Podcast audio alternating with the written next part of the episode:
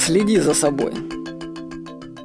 Когда человек слышит девиз «измени мышление, и ты изменишь свою жизнь», то у него сразу возникает вопрос, а с чего начать изменения? Ведь мышление – это слово достаточно объемное, как к нему поступиться? Я вам скажу, что начинать нужно с слежки за самим собой. Стать детективом, который проводит расследование в собственной психике и наблюдает за мыслями и эмоциями. Ну, у Карлса Кастанеда это называется сталкингом. Ну, обычный человек, он даже не подозревает о том, что он не хозяин своей психики, а ее раб. Ну, вспомните об этом, когда вы заведетесь по какому-нибудь поводу и не сможете остановиться. Или попробуйте ни о чем не думать пару минут. Мы находимся в плену эмоций и мыслей. И сначала в нашей власти только одно есть вариант, что мы можем сделать, это следить за ними. Следить. Вы любите детективы, кстати. Очень интересно следить за собой, выслеживать истинные причины своих мыслей и желаний. Вот все, что у нас есть для начала, это слежка за собой. Мы можем отмечать факты, и то мы можем делать это постфактум, когда уже все произошло. То есть мы можем отметить, что нас накрыло плохое настроение, но это произойдет после того, как это плохое настроение уже нас накрыло. Следить в идеале нужно проявлениями трех чувств. Первое – страха смерти. Маскируется под другие виды страхов, которые сводятся в конце концов к нему. Второе – жалости к себе. Ну, самое простое. Каждый раз, когда вы кого-либо жалеете, это вы жалеете на самом деле сами себя. И третье – чувство собственной важности. Ну, это классика жанра, когда ты думаешь, что ты умнее и лучше других. Вот. Начните выслеживать свое автоматическое поведение. Просто следите за своими действиями. Например, я обнаружил, что в спектакле на определенных сценах я просто отвожу глаза в сторону. Даже автоматически. Почему? Надо выяснять. Как только ты замечаешь свое автоматическое поведение, ты можешь хотя бы остановить эту реакцию и действовать осознанно.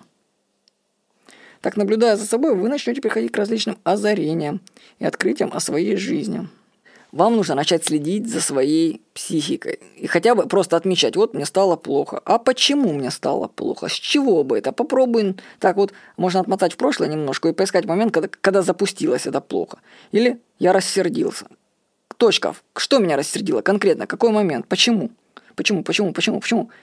Можно найти причину, и потом, кстати, вы сможете управлять своим состоянием – ну, я это называю, знаете, вот это э, мне нравится в плане семейных ссор. Они же у всех бывают между мужем и женой. Так вот, мы у себя выследили, что у нас вообще с женой э, ссоры, ну, не ссоры, а ну, не конфликт, ну, как это, ну, просто, назовем так это, происходит по одному и тому же сценарию. То есть это как кино. Но мы в нем актеры, и ничего даже не можем с собой поделать. То есть мы запускаемся под эмоциями, играем, и знаем, чем все это закончится, но все равно играем. Ну, я потом уже говорю жене, смотри, жена, запустился фильм объем, знаете, как будто какое-то облако управляет нами, полем. Смотри, запустился фильм, да, она да, я вижу, ну а что делать, все равно надо доиграть до конца, ну доигрываем. А иногда можно быстренько этот фильм свернуть, в принципе, когда только ты видишь, что он запустился, повторяющийся эмоции, ну, конфликт любой, то его можно сразу перемотать наконец. Ну, это очень, на самом деле, сразу неплохо, сразу трудно сделать, не хватает энергии психической. Поэтому начните хотя бы отслеживать, что вы просто являетесь этими ну, рабами своих эмоций. И ничего вы с этим поделать не можете. И сразу так ничего не поделаешь. Но хотя бы в ваших силах просто следить и отмечать, так, состояние изменилось, хорошо, почему? Начните с этого.